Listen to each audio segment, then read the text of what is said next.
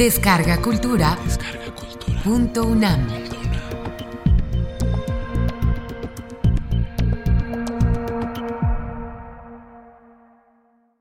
Francisco Bolívar Zapata.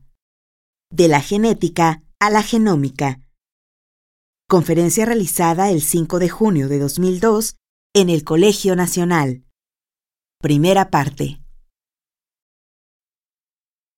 La idea de la plática del, de- del día de hoy es comentar con ustedes a lo largo de un par de horas cómo es que hemos llegado a este concepto de la genómica, la ciencia genómica, a partir de la genética. Y cómo esto también ha permitido el desarrollo de la biotecnología moderna para la solución de muchos aspectos, de muchos problemas en diferentes áreas de salud, de la industria, del medio ambiente, utilizando las técnicas de ingeniería genética, las técnicas también conocidas con el nombre de DNA recombinante, para poder aislar genes de diferentes organismos, para poder caracterizar los genes y para poder utilizarlos también a través de la construcción de organismos transgénicos y de otro tipo de organismos, en organismos con características mejoradas genética y biológicamente para la solución de problemas importantes. Probablemente hoy tenemos en las farmacias muchos productos que podemos utilizar para contender con enfermedades como la hepatitis o la diabetes. Y los productos con los que contendemos con estos problemas son productos que vienen de las técnicas de DNA recombinante. La insulina que hoy se inyectan los pacientes diabéticos es insulina producida por bacterias recombinantes y por otros organismos recombinantes. El interferón que se usa en el cáncer, las vacunas contra hepatitis son también productos de estas metodologías. Hace 25 años no teníamos la capacidad para hacer estas proteínas que se usan clínicamente para contender con problemas de la salud. Hasta antes de esta tecnología, estas proteínas venían de otros organismos, por ejemplo, los diabéticos se inyectaban insulina proveniente del páncreas de cerdos o de vacas, pero esto genera reacciones alérgicas en muchos individuos y ciertamente no había la posibilidad de tener en grandes cantidades proteínas como interferón o factores anticoagulantes de la sangre para contender problemas como los trombos, los problemas cardíacos. Estas metodologías nos permiten el día de hoy resolver estas posibilidades. ¿no? Entonces, ¿cómo es que hemos ido acumulando el conocimiento sobre el material genético de los seres vivos, los organismos vivos desde las bacterias hasta nosotros? Y cómo esta información luego nos ha permitido desarrollar las técnicas de ingeniería genética. Y a partir de esto el desarrollo de la biotecnología moderna. Y cómo también hemos llegado con estas técnicas a poder determinar la secuencia del genoma de los organismos vivos, la secuencia del genoma humano entre algunos de estos organismos vivos y cómo con esta nueva información del genoma humano, de la secuencia de nuestro genoma, de nuestra especie, se abre una extraordinaria posibilidad para contender con muchos problemas de salud que hasta hace unos cuantos años eran realmente de ciencia ficción y que hoy, gracias a esta información, podemos realmente entender y tener posibilidades de atacar de manera mucho más contundente. Voy a tratar de dividir la plática en tres secciones. Una primera sección es la estructura del material genético, es decir, y las evidencias de que el ácido desoxirribonucleico, el ADN o el DNA, es una molécula que tiene características universales en todos los organismos vivos y cómo los genes son fragmentos de esta molécula. Entonces vamos a hablar del material genético, de cómo el material genético guarda la información biológica, que es posible que a partir del material genético generemos información biológica en proteínas y cómo las proteínas llevan a cabo las funciones de los seres vivos de las células.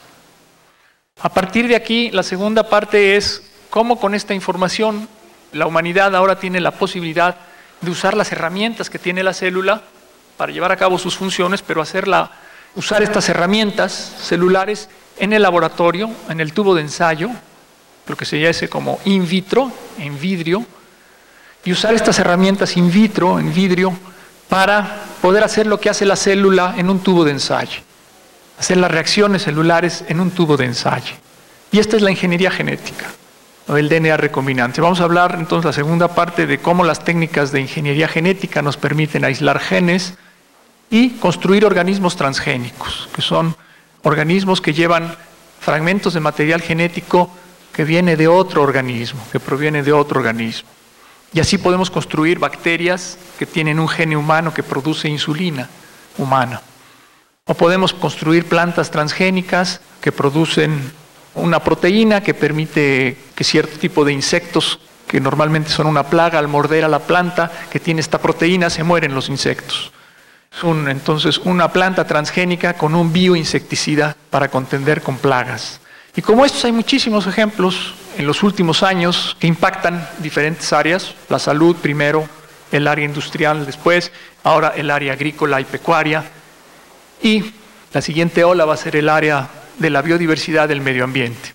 Todas estas técnicas indudablemente son extraordinariamente poderosas, pero también tienen problemas. Y me gustaría al final hablar por un lado de cómo estas técnicas de DNA recombinante, de ingeniería genética, preocupan por su uso. Y claro, si una técnica poderosa es usada de manera irresponsable, indudablemente puede generar problemas. Pero esto no es nada más algo de la ingeniería genética. ¿eh? Esto es, también se puede decir de cualquier tecnología. Cualquier tecnología que se usa de manera irresponsable puede generar problemas. Como humanidad tenemos, y como sociedad mexicana en particular, tenemos que definir qué técnicas, qué tecnologías tenemos para contender con los problemas y ver qué riesgos tienen las tecnologías y utilizar indudablemente aquella que tenga el menor riesgo posible para contender con los problemas. Entonces, no es que esta tecnología esté libre de riesgos, no es el caso, pero ninguna lo está. El uso de pesticidas químicos que destruyen el medio ambiente y generan problemas de salud importantes, pues es una tecnología que hemos usado a lo largo de muchos años para contender con las plagas, para generar alimento. Lo tenemos que seguir usando a menos que tengamos alternativas como las plantas transgénicas. Insisto, vamos a ver esta primera sección, lo que es el material genético. Aquí tenemos una transparencia que nos presenta el diagrama de dos células, una célula como de un organismo como nosotros y un diagrama de una célula de una planta que es muy parecida, pero tiene sus diferencias. Como ustedes saben, probablemente la célula de todas nuestras células, nuestro organismo es un conjunto de trillones de células, están asociadas estas células, son varios trillones de células las que forman nuestro organismo, lo mismo en una planta. Una bacteria, sin embargo, es una célula, un organismo con una sola célula. Entonces hay organismos unicelulares, hay organismos pluricelulares como nosotros. Y todos tienen una característica en común, que todas nuestras células, todas las plantas, las bacterias, tenemos en el núcleo de nuestra célula, en el caso de los animales y las plantas, hay un núcleo donde se encuentra el material genético, donde se encuentran los cromosomas, como vamos a ver que son las estructuras en las que reside el material genético. Este es el núcleo de nuestras células y estas estructuras que vamos a ver más adelante son las estructuras que se llaman cromosomas y allí, en estos cromosomas, se localiza el material genético, el ácido desoxirribonucleico. En las plantas también. Además, pues hay un conjunto de otras estructuras, otros organelos, se llaman de la célula, que llevan a cabo funciones diferentes en la célula. Como veremos más adelante, participan esta estructura de aquí, por ejemplo, en la síntesis de proteínas, donde están los ribosomas, que son las estructuras que llevan a cabo la síntesis de las proteínas. Y vamos a ver qué son las proteínas y cómo funcionan. Pero en términos generales, lo que quiero que empecemos a entender es que en el núcleo de todas las células están los cromosomas.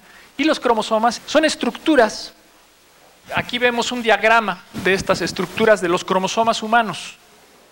Todas nuestras células tienen estos cromosomas. Nuestras células son diploides desde el punto de vista genético, quiere decir que tienen dos cromosomas 1, este es el cromosoma 1, dos cromosomas 2, dos cromosomas 3 y así sucesivamente. Un cromosoma 1 viene de nuestro padre, otro cromosoma 1 viene de nuestra madre. Acuérdense que la forma en que se genera un individuo humano es a través de la fusión, ¿verdad?, de un esperma con un óvulo. Y en el caso de estas células que se llaman germinales, el esperma y el óvulo, allí la información genética es haploide, es decir, solo hay un cromosoma 1, un cromosoma 2 y así sucesivamente. Entonces, los espermas tienen 23 cromosomas, los óvulos tienen 23 cromosomas, al fundirse se forma un huevo o cigoto que da como resultado una célula con dos cromosomas 1, uno que viene del esperma y otro que viene del óvulo, dos cromosomas 2, dos cromosomas 3 y así sucesivamente. La diferencia entre las células masculinas y las células femeninas es que en un individuo masculino tenemos en nuestras células, los masculinos, un cromosoma X y un cromosoma Y en todas nuestras células. Los espermas de los masculinos tenemos espermas X y tenemos espermas Y. Y en cambio los óvulos, las células de todos los individuos femeninos, de todas las mujeres, están siempre sin cromosoma Y, solo hay en vez del Y dos cromosomas X. Y los óvulos siempre son cromosoma X, no tienen cromosoma Y. ¿Qué determina el sexo? Pues depende del esperma que tenga que se funda con un óvulo. El óvulo es siempre X, y si el esperma es un esperma que lleva el cromosoma Y, entonces se forma XY que da como resultado una célula masculina. Si son dos X, da como resultado un cigoto femenino. Pero ahí está todo el material genético en estas estructuras. Estos cromosomas son entonces estructuras que están en el núcleo de nuestras células, que normalmente se ven como estas, en el núcleo se ven estos como redes, estos son los cromosomas, pero están desagregados. Los cromosomas se agregan y se condensan durante el proceso de reproducción de la célula y forman estas estructuras. Los cromosomas son estructuras que están formadas por ácido desoxirribonucleico, DNA o ADN, y proteínas. Entonces aquí tenemos un cromosoma de los 23 pares que tenemos. Quiero señalar que un cromosoma es ácido desoxirribonucleico, al cual se le asocia, se le pega, se le une proteína. Las proteínas que se pegan en el ácido desoxirribonucleico de nuestros cromosomas se llaman primariamente histonas, que son las proteínas que dan conformación a los cromosomas. Y lo que quiero que entiendan es que esta doble hélice del material desoxirribonucleico que ahorita vamos a ver es una hebra muy larga. Cada cromosoma de nuestras células mide un metro. Un metro de DNA tenemos más o menos en promedio cada cromosoma, si tenemos 23 cromosomas y dividimos 23, el metro que tenemos de DNA entre 23, más o menos cada cromosoma humano en promedio mide 5 centímetros. Son 100 centímetros por 20 cromosomas. Entonces en promedio 5 o 6 centímetros miden nuestros cromosomas. Y cada uno de ellos es una sola molécula de DNA de 5 o 6 centímetros a las que se le pegan proteínas y un gene es un segmento, un fragmento de esa región. Imagínense un gene como cuando tienen una cinta de video o una cinta de musical. Ustedes tienen la cinta musical y saben que ahí está almacenada la información para hacer canciones. Y saben que está almacenada una canción inmediatamente después de la otra. Y que un segmento codifica, el primer segmento codifica para la primera canción, el segundo segmento codifica para la segunda canción. Que hay canciones más grandes que están codificadas o almacenadas en regiones más grandes, canciones más pequeñas, regiones más pequeñas. Pues un gen es igual, es un segmento de la cinta del material genético, esta de DNA, que están en los cromosomas, que codifica para una canción biológica, hagamos la analogía. ¿Y qué es una canción biológica? Las proteínas. Cada gene codifica para una proteína. ¿Y qué son las proteínas? Son las herramientas que tiene la célula para llevar a cabo sus funciones. Por ejemplo, el gene de insulina codifica para una proteína, guarda la información para hacer una proteína que es insulina, y la insulina es una proteína que regula el nivel de sangre, del azúcar en la sangre. Otra proteína de otro gene es, por ejemplo, la tripsina, que es una proteína que tenemos en nuestro estómago para digerir el alimento, en particular las proteínas. Otra proteína muy importante es la hemoglobina. La hemoglobina lleva, tiene como función transportar el oxígeno de los pulmones a las células cuando respiramos. Estas tres son proteínas, la insulina, la tripsina y la hemoglobina, cada una de ellas codificada por tres genes diferentes. Tenemos por lo menos de 50.000 proteínas en nuestro organismo, en nuestra célula. Entonces al menos hay 50.000 genes en nuestros cromosomas para llevar a cabo, para codificar para estas 50.000 proteínas. Pero entonces un gen es responsable de codificar o de guardar la información para hacer una proteína. Y en nuestro organismo tenemos como 50.000 genes, podemos hacer al menos 50.000 proteínas. Una bacteria como Escherichia coli, que es una bacteria que vive en nuestro intestino como comensal, tiene 4.000 genes, puede hacer 4.000 proteínas diferentes. Una planta como Arabidopsis o como el arroz, que acaban de secuenciar el genoma, tiene del orden, el arroz de 50.000 genes, igual que nosotros.